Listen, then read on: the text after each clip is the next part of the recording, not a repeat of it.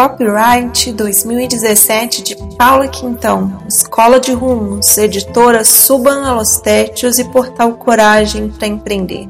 Todos os direitos reservados. Qualquer parte dessa gravação, para ser reproduzida, necessita de autorização e consentimento prévio.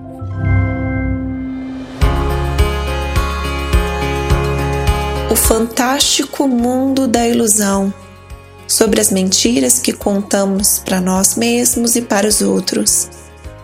Por mim, Paula Quintão. Há alguns anos li um dos melhores livros que já passaram por mim. Na verdade, era uma dupla de livros do autor Eduardo Janetti. O Valor do Amanhã é um deles e o outro é o Auto-Engano. Especialmente hoje quero falar do auto-engano. Ele trata sobre as mentiras que contamos para nós mesmos, mentiras que acreditamos serem verdades e que, se aprofundarmos numa análise daquilo que estamos dizendo, o que acontece é um olhar revelador sobre tantas e tantas mentiras contadas.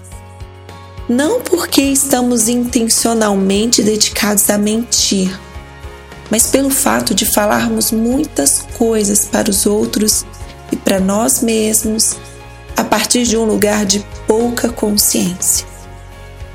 Uma mentira dessas pode ser a esposa dizer que ama muito seu marido, quando na verdade o que ela sente de fato é medo de ficar a sós. Ou você pode dizer que sua vida sexual é ótima, quando na verdade tudo o que você deseja no final do dia é virar para o canto e dormir bem. São só alguns exemplos. Poderia fazer uma lista grande. Semana dessas, uma flor do dia do Prembaba era sobre essas mentiras. Mentiras que vamos desvelando graças aos nossos processos de autoconhecimento. Para essas mentiras que vêm do auto-engano, um belo trabalho de autoconhecimento pode nos ajudar. Basta irmos nos perguntando se realmente aquilo que estamos dizendo fazendo e pensando está condizente com o que sentimos. Alinhar emoções, palavras e pensamentos, alinhar sentimentos é o grande objetivo e é a grande cura para as mentiras que contamos para o nosso auto-engano. Acontece que não há só um tipo de mentira. A mentira do auto-engano é um tanto inconsciente pode ser curada com doses de consciência.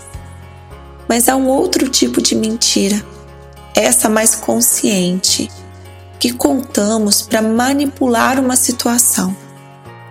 Para esse tipo de mentira, apesar de eu ter baixíssimo nível de tolerância, já consigo experimentar certo nível de compreensão. Mentiras como traições ou histórias inventadas que nunca aconteceram, ou simulações de sentimentos. Eu trabalhei até tarde, diz o marido que saiu do expediente às 14 horas com uma amiga de trabalho. Eu não mexi no seu celular, diz ele depois de ter sim dado uma espiada nas mensagens dela. Essas mentiras contam sobre uma alma carente por aprovação, capaz de fazer de tudo um pouco na busca por ser aprovada e amada. Apesar de virem de um lugar um pouco mais intencional, porque quem as diz tem consciência que aquela é uma forma de manipulação dos fatos, também vem de um lugar de inconsciência. Inconsciência sobre os aspectos que estão por trás da mentira, como a carência, como o medo de não ser aprovado, como a busca por ser admirado ou amado.